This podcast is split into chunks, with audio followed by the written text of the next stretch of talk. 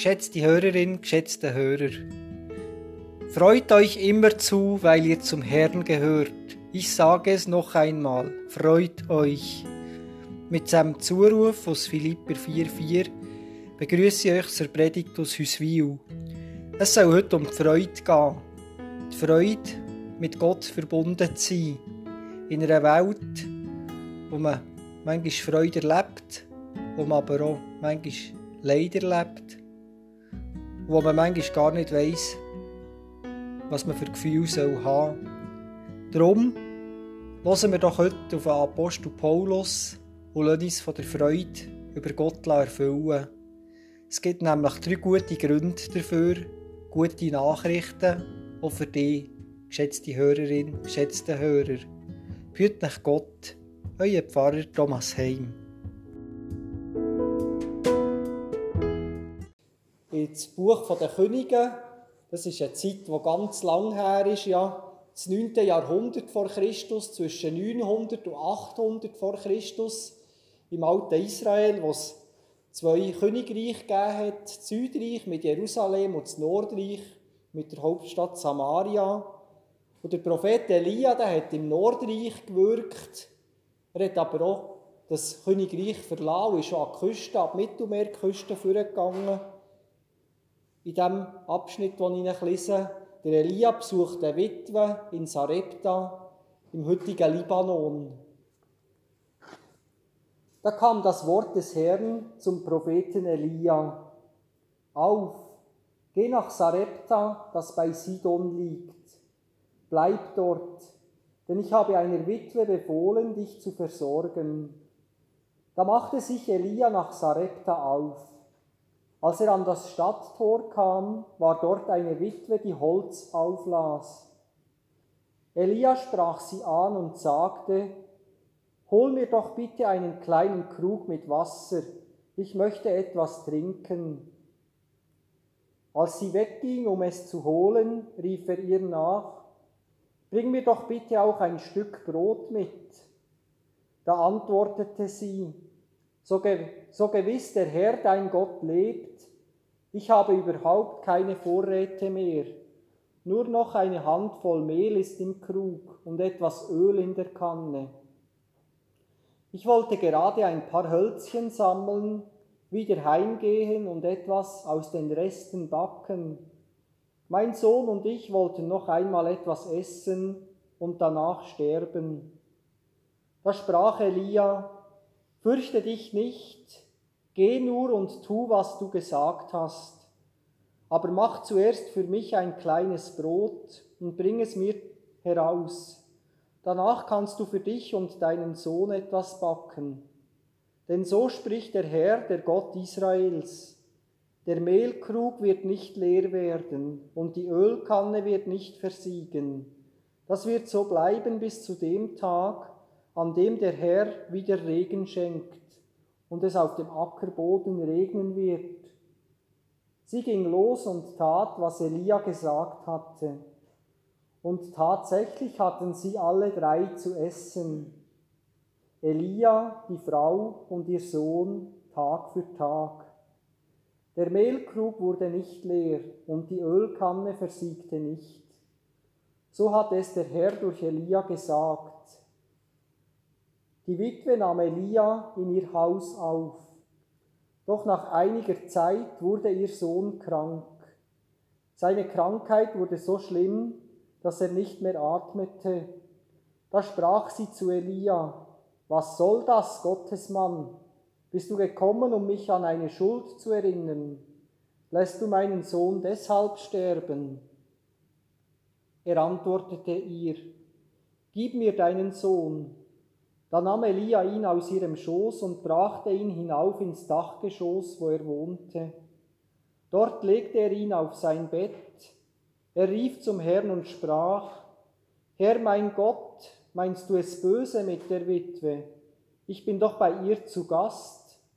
Willst du ihren Sohn wirklich sterben lassen?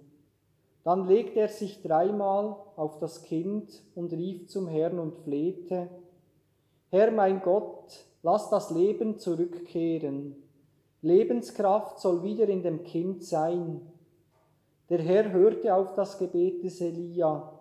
Die Lebenskraft kehrte in das Kind zurück und es wurde wieder lebendig. Elia nahm das Kind und trug es vom Dachgeschoss hinab ins Haus. Dann gab er es seiner Mutter mit den Worten, Sieh doch, dein Sohn lebt. Da sagte die Frau zu Elia, Jetzt weiß ich sicher, dass du ein Gottesmann bist. Wenn du im Auftrag des Herrn etwas ankündigst, dann ist das die Wahrheit. Wort von Gott wird für uns. Amen. Liebe Gemeinde, als zweite Lesung hören wir aus dem Johannesevangelium, aus dem fünften Kapitel. Jesus geht im Johannesevangelium mehrmals nach Jerusalem zu Wallfahrtsfest. Und auch hier denkt er an einen Menschen, der in einer schwierigen Situation ist. Ich höre aus dem Johannesevangelium, aus dem fünften Kapitel. Einige Zeit später war wieder ein jüdisches Fest und Jesus zog nach Jerusalem. Beim Schaftor gibt es einen Teich mit fünf Säulenhallen in Jerusalem. Auf Hebräisch wird dieser Ort Bethesda genannt. In den Hallen lagen viele Kranke, Blinde, Gelähmte und Menschen mit verkrüppelten Gliedern. Dort war auch ein Mann, der seit 38 Jahren krank war. Jesus sah ihn dort liegen und erkannte, dass er schon lange krank war. Da fragte er ihn, willst du gesund werden? Der Kranke antwortete, Herr, ich habe keinen, der mich in den Teich bringt. Sobald das Wasser in Bewegung gerät, sollte mich jemand in den Teich bringen. Wenn ich es aber allein versuche, steigt immer ein anderer vor mir hinein. Da sagte Jesus zu ihm, Steh auf, nimm deine Matte und geh. Im selben Augenblick wurde der Mann gesund. Er nahm seine Matte und ging. Der Tag, an dem dies geschah, war ein Sabbat. Da sagten die Vertreter der jüdischen Behörden zum Geheilten, es ist Sabbat, du darfst deine Matte nicht tragen. Er antwortete ihnen, der Mann, der mich geheilt hat, der hat zu mir gesagt, nimm deine Matte und geh. Und die jüdischen Behörden machten Jesus einen Vorwurf. Und Jesus erwiderte darauf, Amen, Amen, das sage ich euch. Von sich aus kann der Sohn nichts tun. Er kann nur das tun, was er den Vater tun sieht. Was der Vater tut, das tut genauso auch der Sohn. Der Vater liebt den Sohn. Er zeigt ihm alles, was er selbst tut und er wird ihm noch größere Taten zeigen, Taten, über die ihr staunen werdet. Wort von Gott wird für uns. Amen. Liebe Gemeinde, ich möchte heute Freude in den Vordergrund stellen, aber vielleicht geht es euch gleich wie mir und ihr habt auch schon Sachen erlebt, die euch im ersten Moment aufregen, Sachen, die euch nerven. Aber es gibt ja die Sachen, wo man sich zuerst aufregt und wenn man dann rückblickend schaut, dann fügt sich eins zum anderen zusammen. Bei mir war das vorgestern, am Freitag, wieder mal so. Gewesen. Ich bin am Nachmittag zum Hüselbahnhof vorgekommen, schnell einen Blick auf die Anzeigetafel geworfen und da hat doch der Zug tatsächlich 13 Minuten Verspätung gehabt. 13 Minuten, das ist sogar für Hüswil außerordentlich. Normal sind es etwa 3 Minuten. Das ist etwa die normale Regel. Und von dem her wisst ihr jetzt, liebe Zuschauerinnen und Zuschauer, Mitfeierende im Internet, daher kommt das Bild, das wir den Gottesdienst angekündigt hat, eben mit dem unbestimmten Verspätung getroffen. Zu Hause haben wir es noch gut. Da ist es noch nicht so schlimm, dass es eben 13 Minuten waren.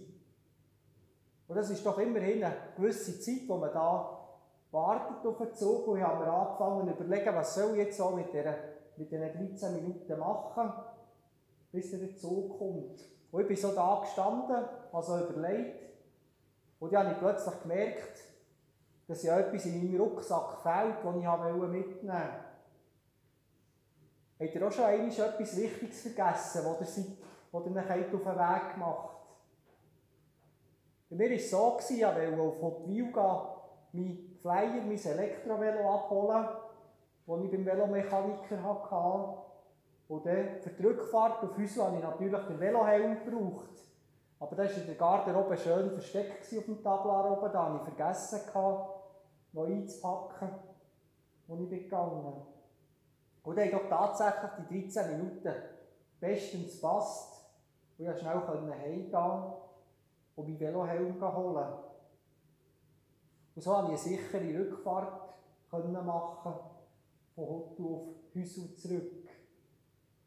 Einige würden vielleicht sagen, das ist ein glücklicher Zufall. Aber wenn ich den Psalm 115 lese, den wir vorhin miteinander gelesen haben, dann kommen wir auch noch andere Gedanken. Das heisst in diesem Psalm, aber Israel hoffe auf den Herrn, er ist ihre Hilfe und ihr Schild.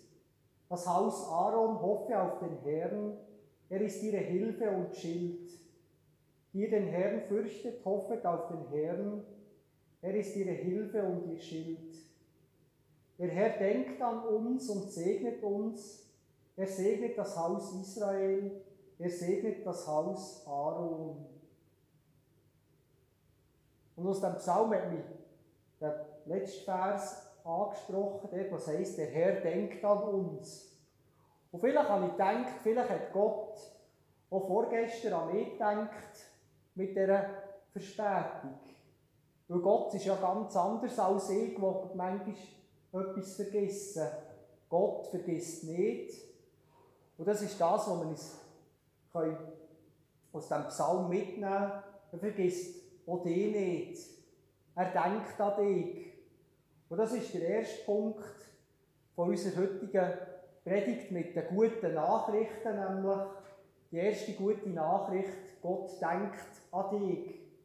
So steht es in diesem Psalmentext. Und Gott weiss auch, was du in den Gottesdienst mitgebracht hast. Er weiss, wo du dich vielleicht in den vergangenen Wochen aufgeregt hast oder genervt hast. Er weiss um deine Sorgen. Er weiss um deine Schwierigkeiten. Gott denkt an dich. Das, das hat mich auch gedacht, das kommt in diesen beiden Lesungen zum Vorschein. Gott denkt an Elia, der in dieser es ist eine Trockenheit zu dieser Zeit in Israel und er schickt ihn zu dieser Witwe, die ihn versorgen.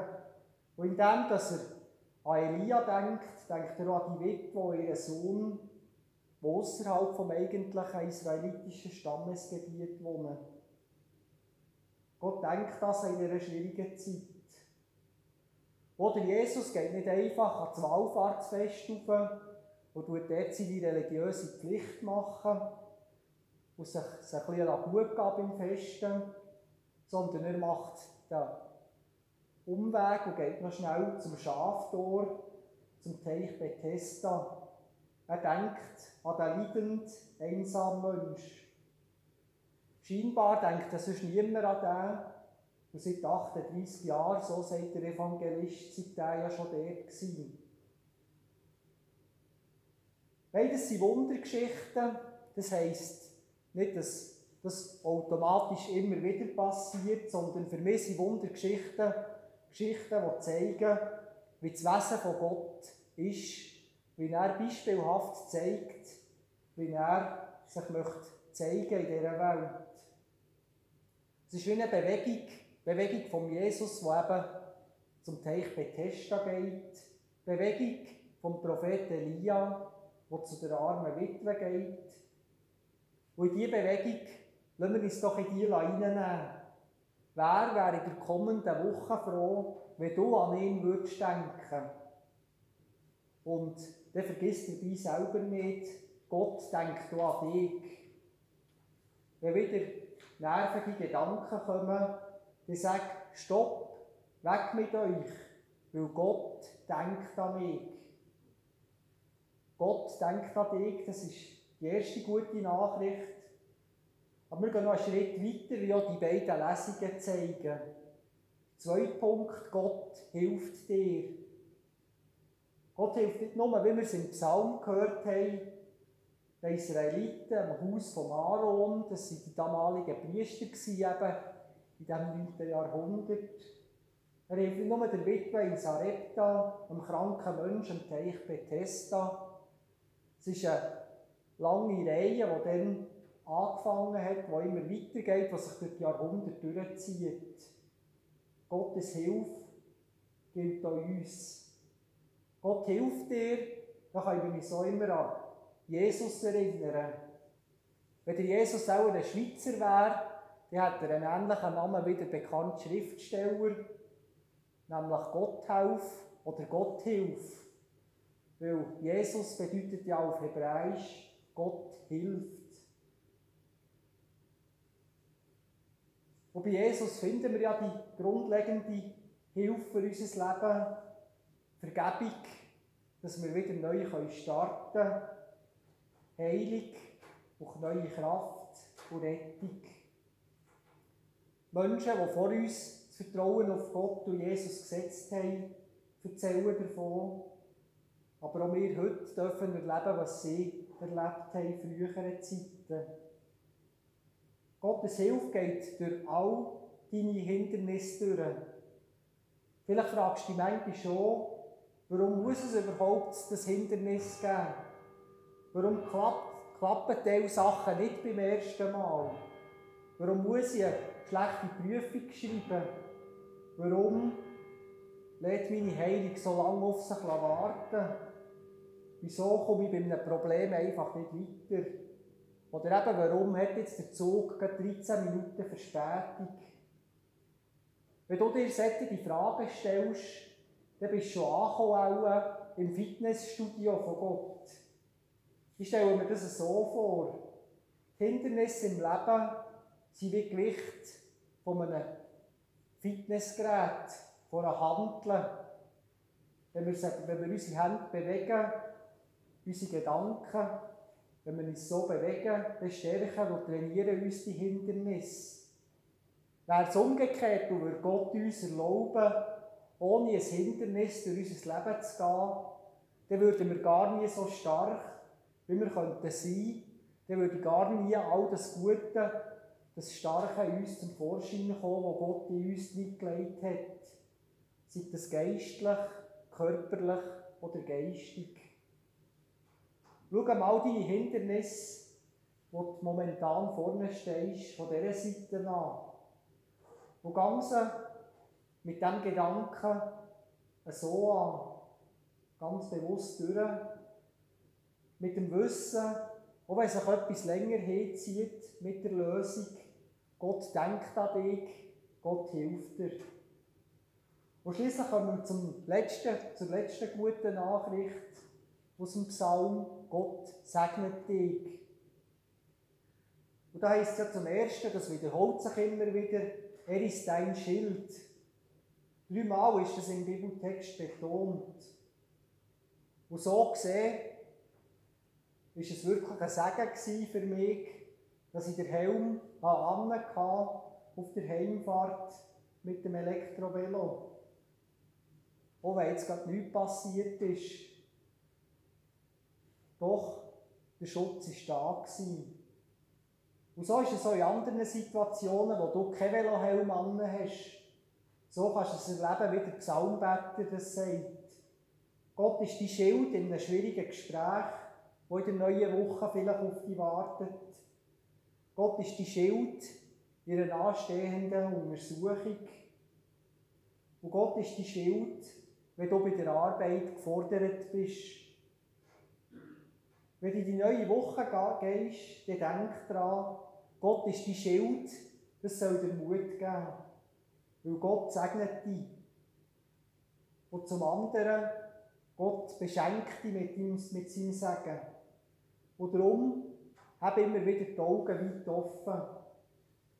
Wenn ihr auch schon seid Zug gefahren, diesen Sommer, dann habt ihr so gemerkt, bei vielen, Klima, bei vielen Klimaanlagen jetzt in den Regionalzügen zwischen Langenthal und Wolhausen, die funktionieren nicht, weil irgendein Ersatzteil fehlt.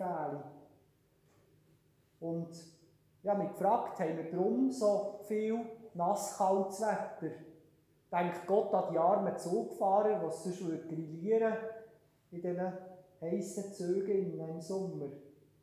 Denkt Gott an die Zugfahrer? Ich weiß es nicht sicher, aber es könnte ja sein. Auch BLS lässt sich nicht lumpen und tut etwas für die plagten Bahnfahrerinnen und Bahnfahrer. In den Zügen hat es Kisten mit Mineralwasser, die den Durst am besten noch ohne Nebenwirkungen löschen. Und da habe ich im Zug ein paar Leute beobachtet, die ihr eigenes Süßgetränk oder den Energy Drink vorgestellt haben und den bevorzugt haben. Und so ist es ja auch vielmals im Leben. Viele nehmen die Segnungen, die Gott bereithält, gar nicht in Anspruch. Sie denken, wir haben ja eine andere, eine bessere Lösung. Auch bei den Israeliten, die im Psalm vorkommen, ist das so. Sie nehmen das gar nicht in Anspruch, was Gott ihnen schenken will. Sie halten sich zu wenig an seine guten Tipps. Und so kommt es, dass sie 40 Jahre lang durch die Wüste wandern, bevor dass sie dem versprochenen Land ankommen. Darum macht uns anders. Greif zu, genieß all den Segen, wo Gott dir schenken will. Schau jetzt auf das, was er dir ratet und schenkt. Denk regelmässig daran, was in deinem Leben gut und schön ist. Lass das der erste Gedanke sein, wenn du am Morgen aufstehst und wenn du am Abend wieder ins Bett gehst. Und Gott segnet dich, daraus gehöre ich auch, bis selber ein Segen für andere. Wird zum Segen für andere. Mein dreijähriger Sohn, der Rael, der hat jetzt eine neue Angewohnheit seit, seit der letzten Woche. Wenn er rausgeht, wenn er auf der Gartenstege runterläuft oder auf dem teerenden Strässchen geht und er eine Schnecke sieht, dann bittet er mich jedes Mal, Schneck versorgen. Schneck versorgen. Und eigentlich hat er ja recht. Der Lebensraum von einem richtigen Schneck, der ist ja nicht auf einem teerenden Strässchen oder auf einer Gartenstege, sondern im feuchten Gras. Und apropos Feucht und Boden, dort im Boden innen finden wir noch die grössten Segensspender für unseren Lebensraum. Ich meine die Regenwürmer. Äußerlich sind Regenwürmer ganz unscheinbare Tiere. Sie sind blind, taub und stumm. Sie können nicht einmal mit besonderer Schönheit auftrumpfen. Und doch sind sie grosse Segensspender. Sie können für dich und mich zum Vorbild werden. Darum wird zum Regenwurm. Gerade dann, wenn es darum geht, den Segen von Gott weiterzugeben. Ein Regenwurm würde den Boden auflockern, dass er schön luftig wird, dass er nicht in sich zusammengedrückt wird. Jemand hat vorgerechnet, dass ein Regenwurm, Regenwürmer auf einem Landstück von 10 Fußballfeldern jährlich ein Gewicht von mehr als 25 Tonnen umgraben. Das ist also eine rege Tätigkeit, die die Regenwürmer hier machen. Sie sind ein Segen für unsere Erde. Und darum wird auch dort zum Wurm, tauch positiv ab in deine Umgebung, dort, wo es verhärtete Beziehungen zwischen Menschen gibt, zum Entspannen, dort, wo du deine Umgebung positiv kannst umgraben und schließlich deine Umgebung mit dem lebenswichtigen Sauerstoff vom Vertrauen auf Gott und der Hoffnung auf Gott kannst anreichern. Kannst anderen die Freude an Gott weitergeben. Auch das tut die Stimmung auflockern und den Blick in die Zukunft. So kann der Regenwurm zum regelrechten Wappentier von uns werden. Weil der Wurm und tut zur Auflockerung beitragen in dieser doch manchmal starren Zeit, wo viele Regeln auf uns einkommen. Und dann kann die drei guten Nachrichten Gott denkt an dich, Gott hilft dir und Gott segnet dich. Das sind wirklich drei gute Nachrichten, die ich mit euch möchte in die neue Woche, wo wir den Schwung dafür nehmen können, für das, was auf uns wartet. Ich wünsche dir viel Erfolg dabei.